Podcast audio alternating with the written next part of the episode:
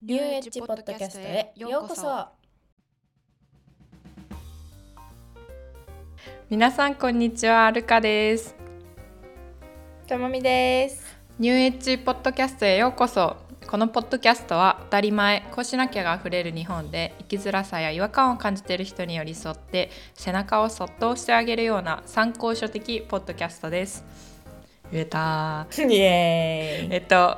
イエーイ前回に引き続き、えーゆりこさんにゲストとしてお越しいただいております。今週はデンマークで学んだことベスト3それからデンマークで学んだことを生かしてどんなことをしているのかというところをお話ししていただく回になっているのでぜひ楽しんでください。ということで行ってみましょう。レッツゴーレッツゴー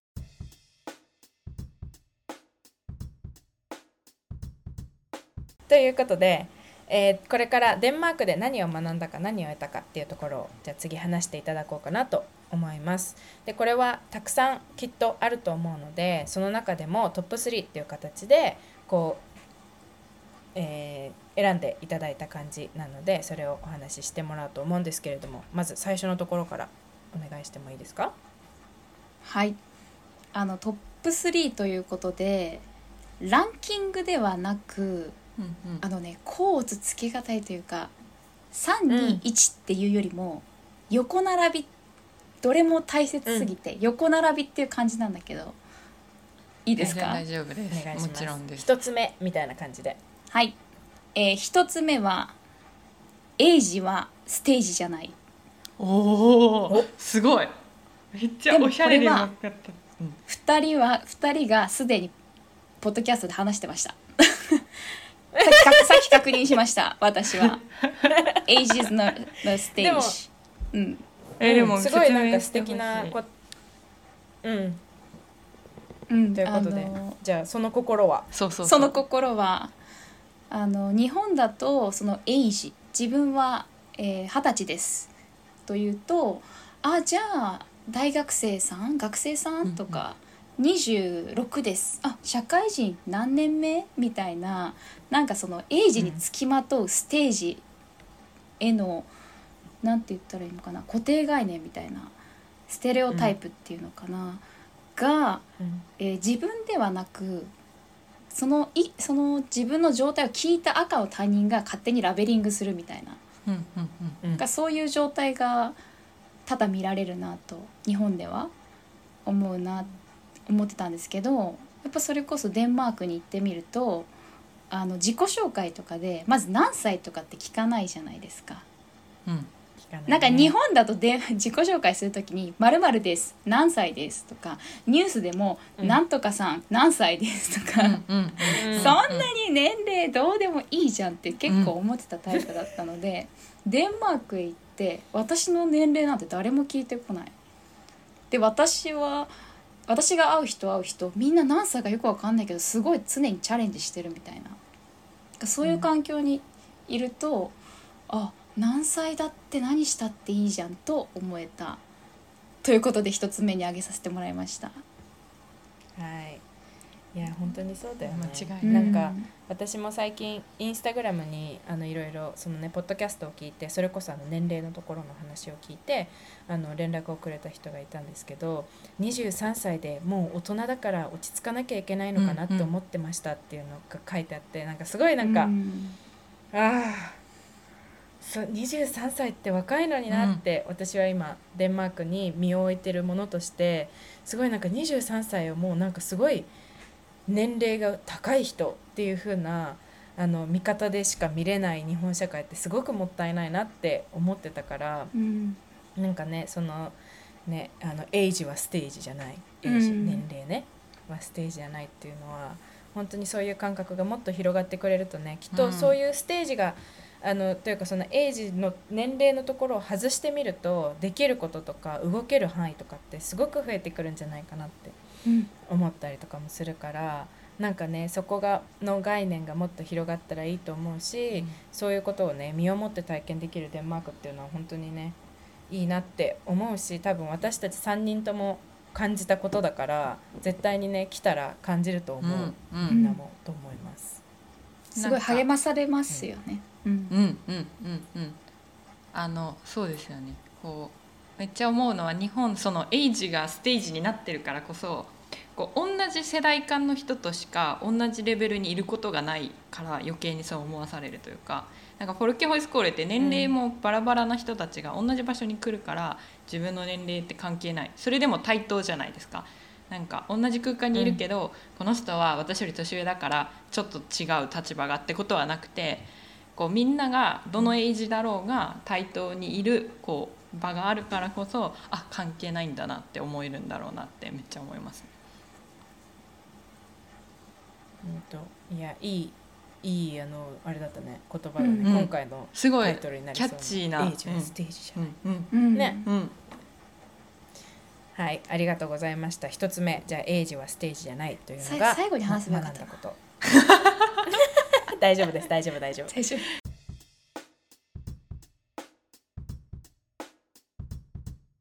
じゃあ次二つ目お願いします。はい二つ目は、えー、デンマーク体操の真髄に触れた、うん、ということですね、うん、やっぱり私の留学目的がまあ、デンマーク体操についてもっと現地でやりたいっていうことだったので、えー、留学前と留学後でその感じ方が変わったっていうのが2つ目です。で詳しく言うとその日本でやっていた時は結構一生懸命大きく動いて綺麗に見せるちょっと神秘的要素を私はあの感じててそこが大事かなって思ってたんですけどデンマークに行ってみて実際その要素もあるパフォーマンス的要素もあるけれど何て言うのかな綺麗なのはえ最終形であって実は何に意識を向けてるかっていうと今この瞬間に没頭する。今この瞬間を味わう。みたいなところにすごく焦点が当たっている気がしてそこが面白かった。だからデンマーク体操に関する自分の中で何か変わった瞬間だったかもしれない。うん、なんかそれをマニアックすぎて大丈夫です。でもなんかそこを気づくためのこうエピソードっていうかなんかこうどういう話自分の中でこうき変わ気づいていったのかそれとも誰かからこういう声をかけられたからそう思ったとかなんか出来事としてなんかきっかけがあったんですか？いい質問ですね。やっぱり最初の方はよく分からなかったけどだんだんだんだんもしかしてこういうことなのかなって思って最近それに確信を持ったっていう感じなので日々日々その考え方がアップデートされているのかな。何か一個のことがあってガラッとっていうよりも何かこう同じことを一つ極め続けるとなんか変わっていくものってあるのかなって。私の場合はデンマーク体操だったなって、うん、ちょっと答えになってるか分かんないんだけど。いやいや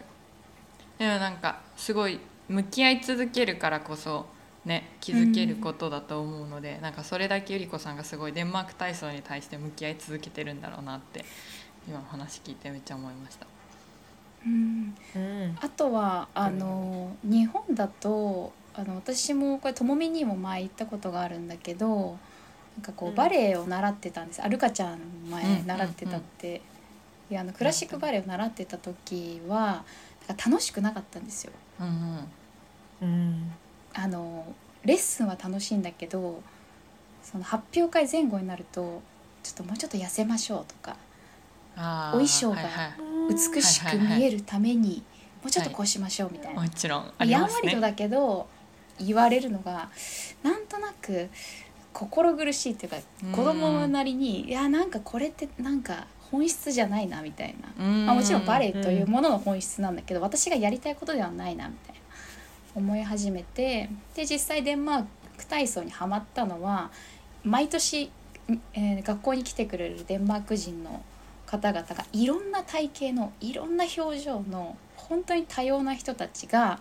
めちゃめちゃ楽しそうに動いてる、うもうそれだけで私もこれが人生じゃんってこれがもう全てじゃんって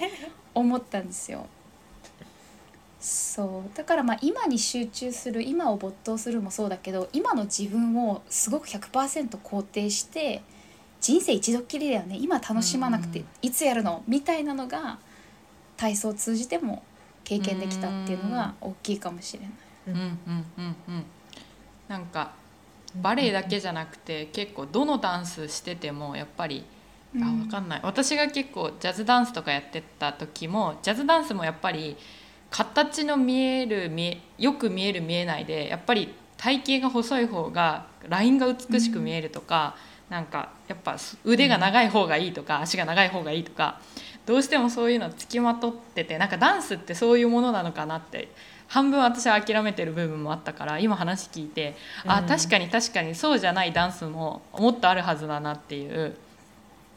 なんかやっぱパフォーマンスなんて言ったらいいんだ、うん、その私が知ってたダンスはどっちかっていうとこうライン美みたいなその体のボディライン美みたいな部分も結構重要なダンスばっかりだったなって思って確かにいろんなダンスがもっとあっていいはずだなって思いましたね。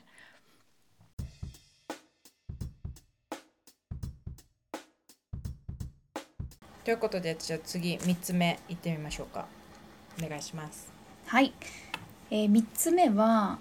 人生の豊かさとは何かを考えたうん。です。良いですね。はい、うん。はき聞きたいです。話してくださ 結構ありきたりな表現になってしまうけどやっぱりこう東京というね忙しい街からデンマークへ行ったので、えー生活としては電車バスが時間通りにね来なかったりとかい、うん、なんか時間の流れがねすごくゆっくりだったりとかなんかいろんなところで衝撃を受けたんですよね。例えばえっと、幼稚園に迎えに来るのがおお母さんではなくてお父さんだったりとか、自分がこれまで生活してきたところとは全く違う光景を目の当たりにして、なんか自分にとって自分の人生はどういうふうに生きていきたいのかなっていうのをすごく考えさせられた1年間だったなと思います。うんうんうんうんうんあります？他にはなんかそういうエピソード？え？うちら？うん。豊かさ考えたことあります？逆質問豊かさいっぱい考えたよね、うん。多分、ううんちらも。うん。常ですよ常えっとなんだろう？常あ私ありますよ一個。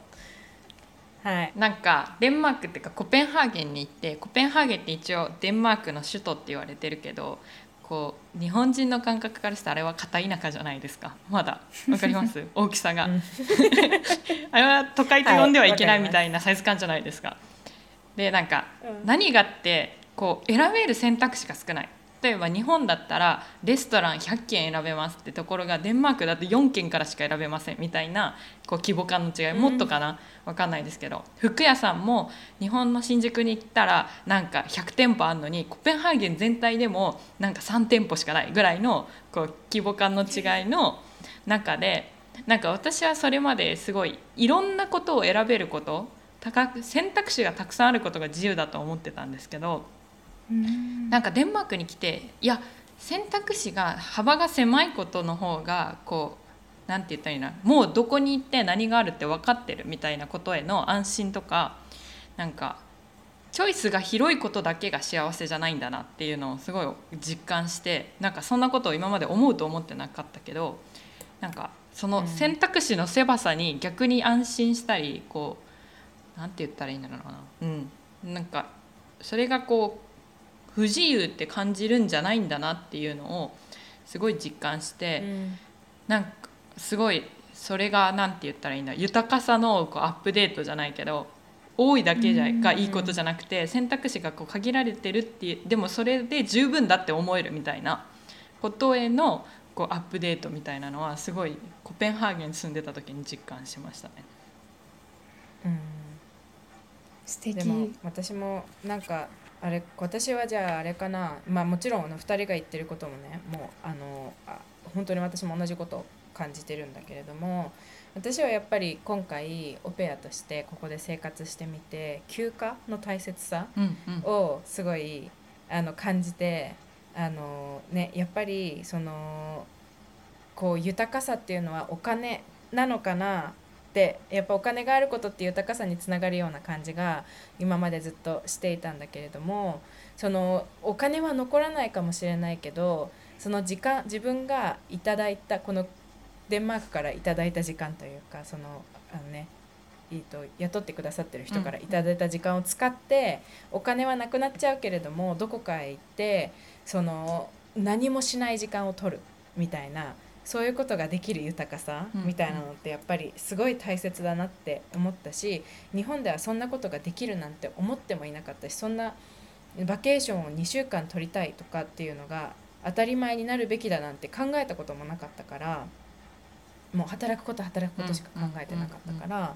なんかやっぱりあそういう選択肢があるんだなっていうことに気づけたことがすごいあの素敵だったし実際に自分が今回、その休暇を取ってみてどれだけ自分がの心が豊かになるかっていうこととかその後のあの仕事にどれだけいい影響があるかっていうのは身をもって体験してなんかやっぱりこういうのって大切だなって思ったから、なんかそのね豊かさうん。みたいなのは感じましたそこで。ううんうんん面白い。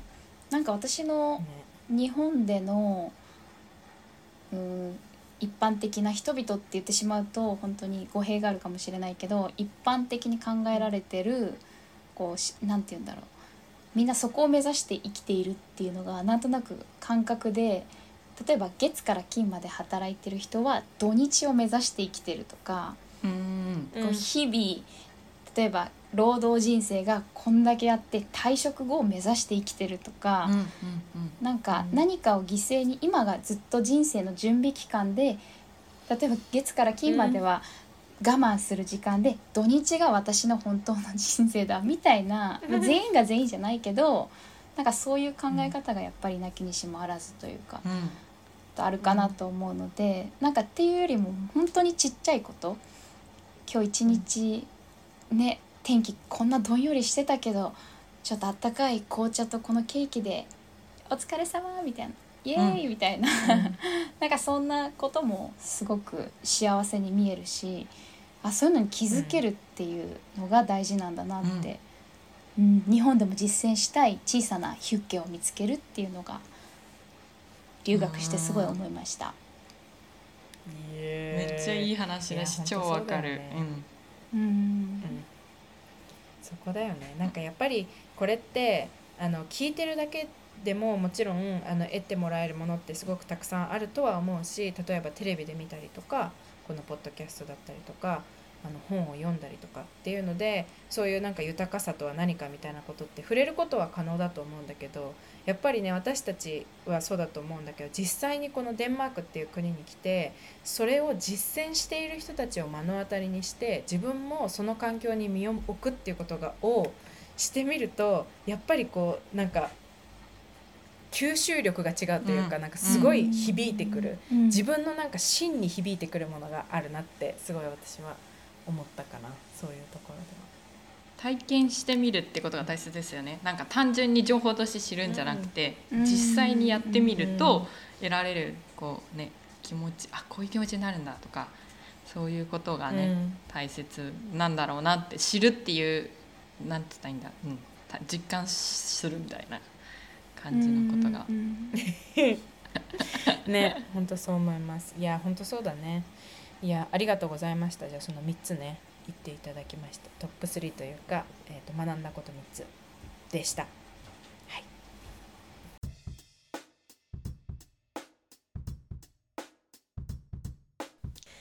はい。ということで、えーフォルケホイスコーレ留学からの帰国後デンマークでの学びっていうのを日本に帰ってきてどのように生かして生活されているかというところを次はお伺いしていこうと思いますがいかがでしょう？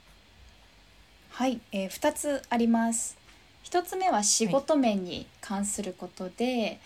えーデンマーク体操を、えー元にオリジナルのエクササイズ。でその名前が DK ジムという名前のエクササイズなんですがそれを考案して、えー今年から、えー展開し始めました。うでデンマーク そうデンマーク体操という名前のままでもよかったんですけどあのデンマーク体操という名前だけがちょっと一人歩きしてしまうさっきルカちゃんがあんまり知らない人もいるしっていうことで、あの私はデンマーク体操って言葉を流行らせたいんではなくてそこにある思想とか、うん、なんかヒスあのヒストリーっていうか、まあ、フィロソフィーか。フィロソフィーとかをあの持ったままその熱量を持ったまま私がいいと思う動きとかをもっとプラスしていく。ヨガの要素を入れていく。ストレッチの要素を入れていくって言って究極のエクササイズを作りたいっていう思いに至ったので、DK ジムというのを考案して今うんスタジオで教え始めてます。うんはい、っていうのが一つ目ですね。うんうん、でもう一つが、えー心持ちの面なんですけどこれは常に日本今今日本にいるので何かに直面した時にあこれデンマーク人だったらあこれでデンマークの私の友達だったらどう思うかなみたいな視点を持つようにしてる。ううんん、そうするとなんかこう忙しくて行き詰まってる時とかなんかこう憤りを感じてる時にあ多分デンマーク人だったら意外とここで休憩しちゃうなおやつ食べちゃうなとかいい意味でリラックスするうん。あの手助けになってるかなって思います。うん、だから変にこう頑張んなきゃじゃなくていやここはちょっと今日もいいっしょみたいな。明日は明日の風が吹くぜみたいな、そうそういう内なるデンマーク人みたいなのを持って生活してます。うん。あそれめっちゃいいね、うん。なんかさやっぱりねいろいろ忙しかったりとかするとそうやってこう自分を追い込んじゃったりとかするかなって私もすごい思ってて。でさらにやっぱりその私たちやっぱりデンマークに行ったのは1年間。ゆりの場合は1年間、私だったら今3 2年目3年目ぐらいなんですけどやっぱり自分が生きてきて生まれてからあの生きてきた時間の中でその海外にいる時間って圧倒的に少なくて、うん。やっぱり私たちってずっと日本にねいたから日本のこうスピリットみたいなところってどうしてもこう拭いきれないところうん。新しい情報を知ってもやっぱりどうしてもこう自分の真にあるものみたいなのっていうのは核にあるものみたいなのやっぱりなかなかこうね変わってくれない部分っていうのもあると思うんだけど、なんかそういう時にね違う軸としてというか違う視点としてそういう概念を知っていてそこに立ち返ってこれるっていうその、ね、内なるデンマーク人に立ち返るっていうなんかそういう風なやり方ってすごい素敵だなって今思ったしなんかそれすごいやっぱりこうデンマークに来たからこそいろんなね視野が広がってその視野を自分の中に取り込んでそこに帰ってこれるっていう場所が作れてるっていうのはすごい素敵だなって思いました。うんうんうんそうだから最近だとあの、まあ、コロナの影響で何年間かどこかにもどこにも行けない状態が続いてたけど、でも自分の中にうん。そういう視点を持っていれば、実際に行くに越したことはないんだけど行かなくても今こう考えるかなとかこういうふうに過ごせるかなっていう、ーちょっとこうセーフティーゾーンみたいなところに、うんいつでもね戻ってこれるのがいいかなと思うのでぜひやってほしいです。ううんん 大切だよね、うん。やっぱり、うん。うん、なんかその自分を変えることっていうのは私はちょっと違うんじゃないかなって。自分が誰かになりきるっていうのはなんかちょっと違うんじゃないかなって思ってて、などんなことでも学んだ時にねでもなんかそのパートを自分の中にこう入れてそこにこう戻ってきて自分は自分だけれどもそういう部分そういう面もあるみたいな感じでこう新しい学びっていうのを取り入れていくのっていうのはすごい大切だなって思ってるからなんかねデンマークに来るだけじゃなくてもなんかこうえっ、と何？自己啓発本とか、ね、そういうので自分がいいなって思ったものをなんかそういう形で取り入れていくのってすごい素敵だなって思った。めっちゃいい話だと思います、はい、ありがとうございます。ルカちゃんは今ドイツ内なるドイツ人いますか？ドイツ人？なんか今学校？なんか今学校が結構インターナショナルな雰囲気だからあんまドイツ色がなくてでしかもカスパイロットってもともとデンマークの学校だから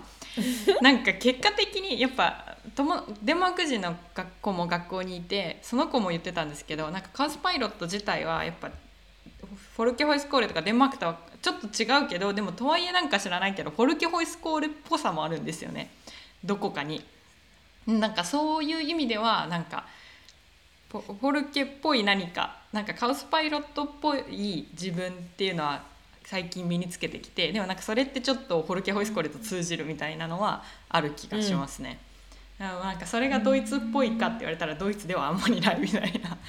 ドイツ人っぽさもあるかな。あでもあでもある部分あります。なんかもちろん。やっぱ生活する。えなんかドイツっぽさっていうよりベルリン人っぽさなんですけどベルリンの人って本当になんか自由誰にどう見られてるかが本当に本当にマジでなくてデンマークの人よりも多分ないぐらいにはベルリンの人たちって他人がどんな格好してようと。なんならなんかえっ、ー、とどのぐらい露出してようと関係ないみたいなのとか、うん、まあホームレスの人もいっぱいいるから逆にすっごい汚くてもそれをなんか日本だったらあの人汚いみたいな感じになるかもしれないけどなんかどういう人がいてもその人はその人なんかそこにいるだけっていうマインドがすごい街中にあってなんかそれが私はベルリンのいいところだなと思っててどの人が誰が格好をしてるから揶揄するっていうのがマジでマジでないからなんかそれがまあ良くも悪くもあって好きなファッションをできるって言い方もできるしなんか私は最近本当に外見に気にならなくなってなんかそれの心地よさも逆に身につける、なんかもちろんおしゃれしてて楽しい瞬間もあるとは思うし、なんかその心も知ってるんですけどなんか常に誰かに見られてるからこの格好しなきゃとか誰かに見られてるからメイクしなきゃとか誰かに見られてるから痩せなきゃみたいなのがもう全くなくなっていや私は私だしどんな格好してようと私は私ってすごい心から思える誰と出会ってる時も。なんかそれはすごいベルリン人な私な気がするしなんかそれを身につけられたのは楽だなみたいななんか思います。楽。そうだね。格好おしゃれなこの格好をしてたらなんかこの人に嫌って思われるかなとかなんか男の人がいるからこうとか、うん、女の人同士だからこうとか、うん、思うじゃないですかどうしても。この今日の格好はやっぱ男受け悪いとか、ね、そういうのを全然考えなくていいっていうのはベルリン人らしさワンポイントかもしれないです。私のめっちゃ私の話しちゃったけど。い。やいやでもありがとうございます大切だよねそういうのをね。ええそういうことをさ日本にいたらさそういう概念自体さ触れずに死んでいく人も多分いるじゃん。だからさそうやってやっぱりね今私たちはデンマークについてのポッドキャストではあるけれどもやっぱり海外に行くっていうことってそういう新しい全く自分たちが出会う普通に生きていたら出会うことのなかった価値観が突然なんかこう津波のように押し寄せてくるというか、うんうんうんそういう体験ができるからやっぱりそういうふうにするとやっぱり本ではね本でそういうふうに読むよりはやっぱり自分がそういう環境の中にそこに行くわけだから、うんうん、さらにこう自分の中にこうなんか刻まれるというか、そういうところはあってなんかいいよねそれね。そういうのを知ってるだけでやっぱり気持ちが楽になるというか、やっぱりじゃあそれで日本に帰ったからじゃあそのままで入れるかって言ったらやっぱりそれは違うんじゃないかなとは思うけれども。うん、そういう時もあると思うけどでもそういう概念があるっていうことを知ってることが救いになる時って絶対にあるし、うんうん、それってすごい大切やっぱ大切だよねそういうのね。うんうん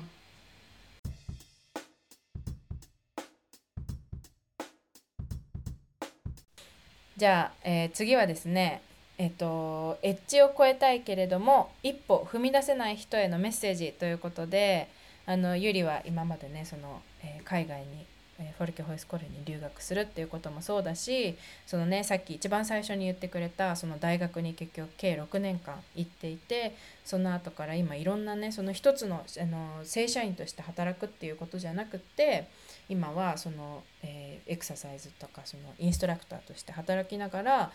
外学校の先生としても働いてるっていうなかなかこう当たり前ではないような形で今までね人生を生きてきたかなっていうふうに思うんですけれどもなんかそういうことを経験したきて今生きているゆりからそのエッジを超えたいもう少しこう自分らしく生きてみたいっていう人たちにメッセージをいただきたいなと思います。いかがでしょう？はい。私が今一番大事だなと思ってるのはあのハイブリッドでいること。だなと思ってます。うん、あのハイブリッドっていろんなとこでハイブリッドカーとかまあいろいろ使われてると思うんだけど、うん、その何かと何かをこう自分の中でどっちにもつかずどっちも抱えるみたいな状態のことを今私はハイブリッドって呼んでるんですけど、あのデンマークに行ってもちろんデンマークが素晴らしいあすごい見習いたいってとこももちろんあるんだけど私は日本っていう国ももちろん素晴らしいと思っていて日本人であることにも誇りを持ってる。だからうん日本人という自分を恥じてデンマークの新しいこう、ね、どんどん外側にどんどん粘土をつけて、でデンマーク式の雪だるまを作るんじゃなくて日本人である自分にのことも好きでいるしこれまで生まれ育った環境にも感謝するんだけど、えじゃあデンマークってさこんな面白いとこあるじゃん。これ取り入れてみようよっていうハイブリッドができるとすごく人生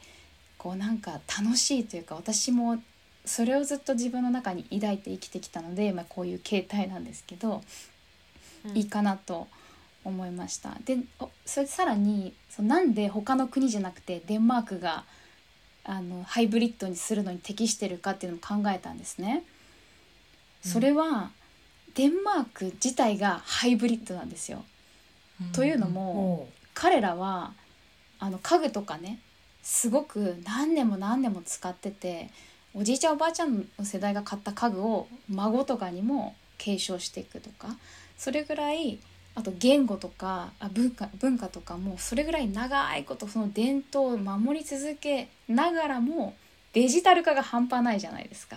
どんなことももうデジタル化デジタル化デジタル化みたいな、うんうん。あこれはもう書類紙書類じゃないよみたいな、うんうん。デジタルオンライン申請でみたいな。ところもめちゃくちゃ取り入れてる。もうこれって究極のハイブリッドじゃないかなって私は思うんですね。ーそう。なので昔ながらの古き良きを知って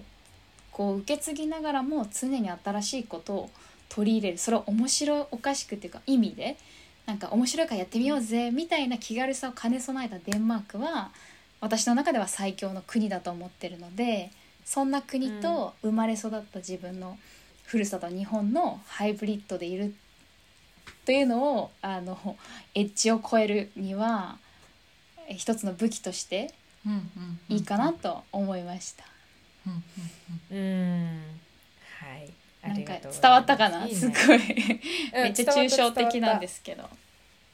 なんかでもあのすごいゆりとくあのすごいこうキャッチフレーズ作るの得意だね。今日いっぱい、ねね。いろんなキャッチフレーズ出てきた、コピーライターさんみたい。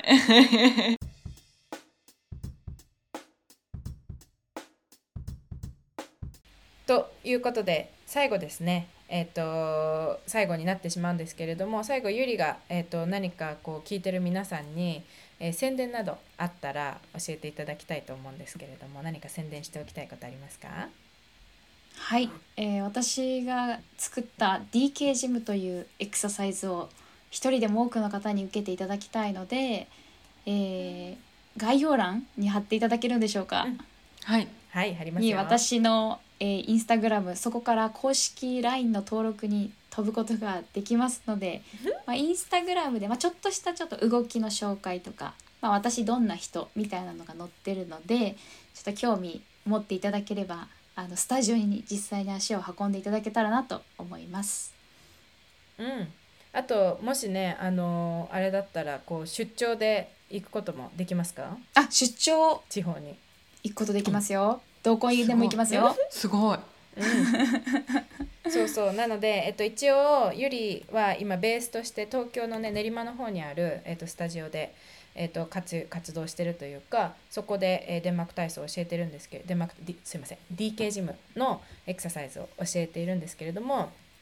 えーそうやって出張でいろんなところイベントに出たりとかもしてますしもし例えばあの、ね、会社とかでこうお昼の時間にこうん。う体操を取り入れたいななんていう人たちのところに行ってたりとかもするので、ね、もしそういうあのちょっとここでやってもらいたいとかうん例えば学校の授業を取り入れてみたいとかっていうのがあったら、ぜひねぜひ。あのゆりに連絡してもらえればと思いますしちょっと私から言っていい？うん。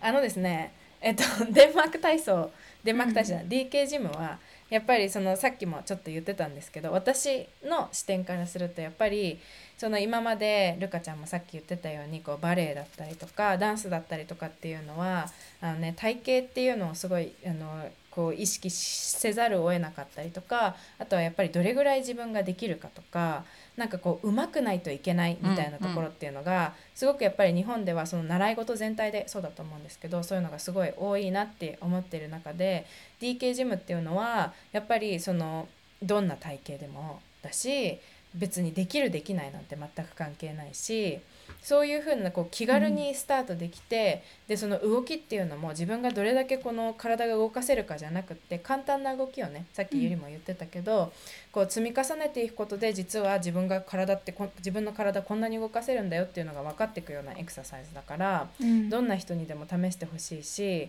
すごい本当に楽しいのでぜひ皆さんにおすすめしたいと思ってるのでちょっと言ってみました最後。さすが私の親友です。完璧な宣す伝ですべてをね語ってくれました。うん、でも本当にあのなんて言うんだろう。多様性みたいなところをいろんなところで体験できる、で、うん。うん。デンマークっていうのをその体を動かすで DK ジムをやることで体験してもらえるっていうのはすごいいいエクササイズだなって私は本当にね親友であるそうじゃないっていうのは関係なくあのすごく思ってる魅力があるなって思ってるのでぜひ皆さんチェックしてみてください。お願いします。ピーポくんのこと言うかと思った。あそうあのね市川あ市川だってえっとゆりこさんはですねあのこの前先日ピーポくんと一緒にデンマーク体操やってますから大物ですよすごいあの警視庁のキャラクターピーポくんとあの踊っていますのですごい人なんですよ皆さん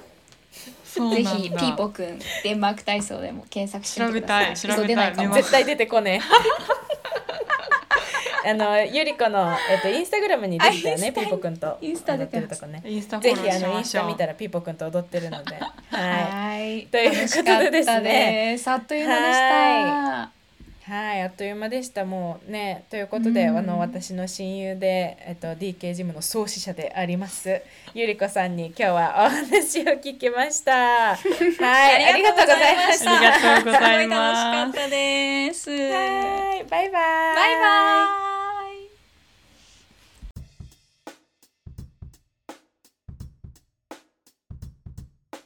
はい。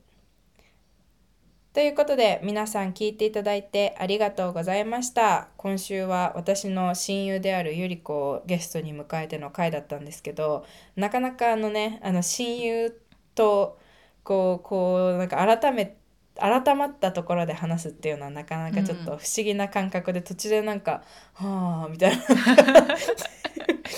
なんか変な感じになってたんですけどでもやっぱり改めてねあのいつも当たり前の当たり前のこととして話しているようなことを、うんうん。こう第三者の視点として聞くっていうのはすごい面白かったしやっぱりすごく私はゆり子のことを尊敬してるのでやっぱりあの話を聞いてても素敵だなって思ったしこれからもねそのデンマーク体操 DK ジムのことを応援していきたいなと思ったのでぜひみんなも、うん。皆さんもなんかそういうところをちょっとチェックしていただけたらなっていう気持ちでいっぱいでございます。ルカちゃんはいかがでしたか？うんなんかあのキャッチーな言葉いっぱい出てきたなとかも思い出しつつ、なんか何より一番残っ印象に残ってるのはなんかゆり子さんのパワーみたいみなぎる エネルギーみたいなすごいなんかパワフルな方で なんかもちろんね簡単なことこうこれまでの人生で大変なこともたくさんあったんだろうけどなんかそれ以上に自分がこれを今やりたいからこれをやってるんだっていうこうなんつったらいいんですかね自信みたいななんかいい悪い意味でこうプライドが高いとかじゃなくて全然こう本心でこれをやりたいからやってるっていうすごく自分の思いにまっすぐなところからこうパワーってできる出てるんだろうなってすごい感じさせられてなんかそそういう姿はすごいかっこいいなって思って見てましたう。ん。イエーイ。いや本当に今週もいろいろなお話ができて楽しかったです、楽しかっということで。たですね。はい。はい。はい。ということでですね、えっと、ゆりこの、えっと、インスタグラムとあとホームページがあるんですけれども、そちらの2つは、えー概要欄に貼ってありますのでぜひチェックしてみてください。そして、えっと、今回の回への感想だったりとか、えーこのポッドキャスト自体の感想とかそれからこういうこと話してほしいなみたいなそんな意見がありましたらメッセージフォームのリンクも概要欄に貼っているのでぜひそちらからお願いします。そして私たちのインスタグラムの、えーリンクも概要欄にありますのでもしよかったらそちらもチェックしてみてください。ということで今週もありがとうございました。タクポイデービスお聞きいただきありがとうございました。このポッドキャストは当たり前こうしなきゃがあふれる日本で生きづらさ違和感を感じている人に寄り添って背中をそっと押してあげるような参考書的ポッドキャストです来週もお楽しみに